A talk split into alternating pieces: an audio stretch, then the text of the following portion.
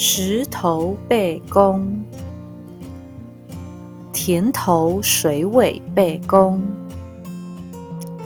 两三百年来，这一带都是客家的农人。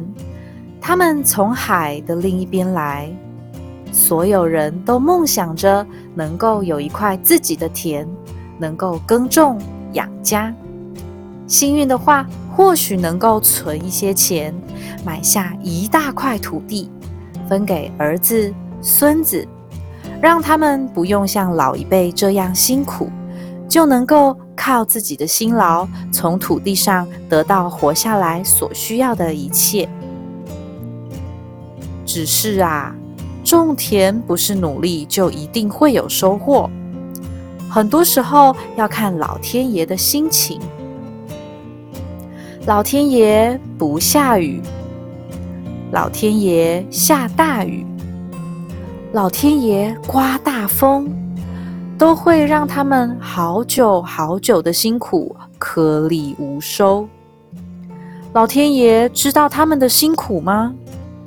老天爷要是知道，一定不会忍心让他们辛苦工作却没有成果，这样太不公平了。老天爷太远了，也许不知道他们的辛苦跟勤劳，但近在咫尺的背公。一定知道，也许是一棵大树，也许是一颗石头。客家人会在田的附近找到它，把它当做土地神。要是在田最前面的地方，就叫做田头背公；要是在田的最后面，就叫做田尾背弓。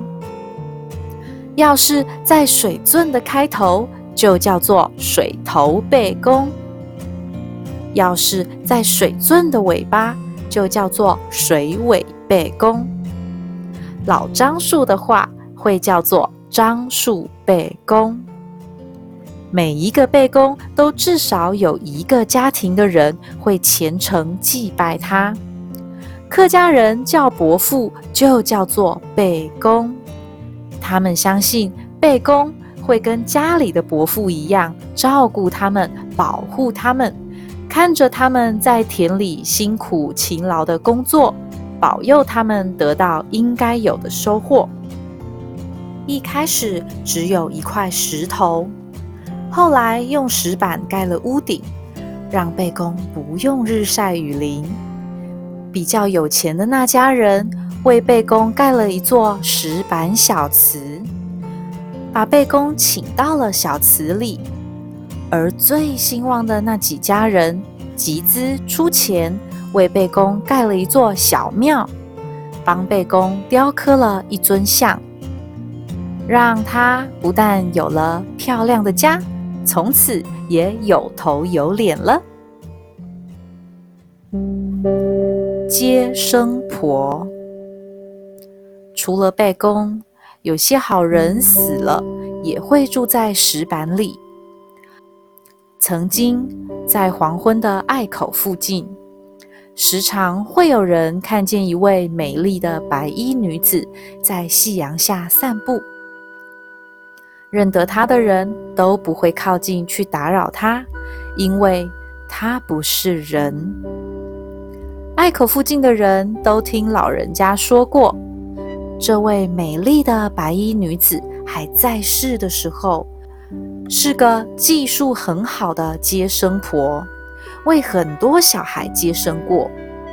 可是已经没有人知道她是谁，也不知道为什么而死掉了。村民们觉得她这样走来走去，会不会是因为没有住的地方呢？一想到自己或自己的祖先，可能就是被这位女子接生的，村民们就觉得有点难过。不知道是谁，他找了一块看起来很有灵性的石牌，在路旁立了一个小祠。每天天还没亮，下田路过的时候就上一炷香；每天日落时分回家路过的时候，也上一炷香。渐渐的，上香的人就越来越多了。有一天，村人们聊天时才发现，穿着白衣的美丽女子已经好久没出现了。高铁来了，三百年过去了，最早来的那些客家人早就过世了，他们的子孙里，有些人离开故乡。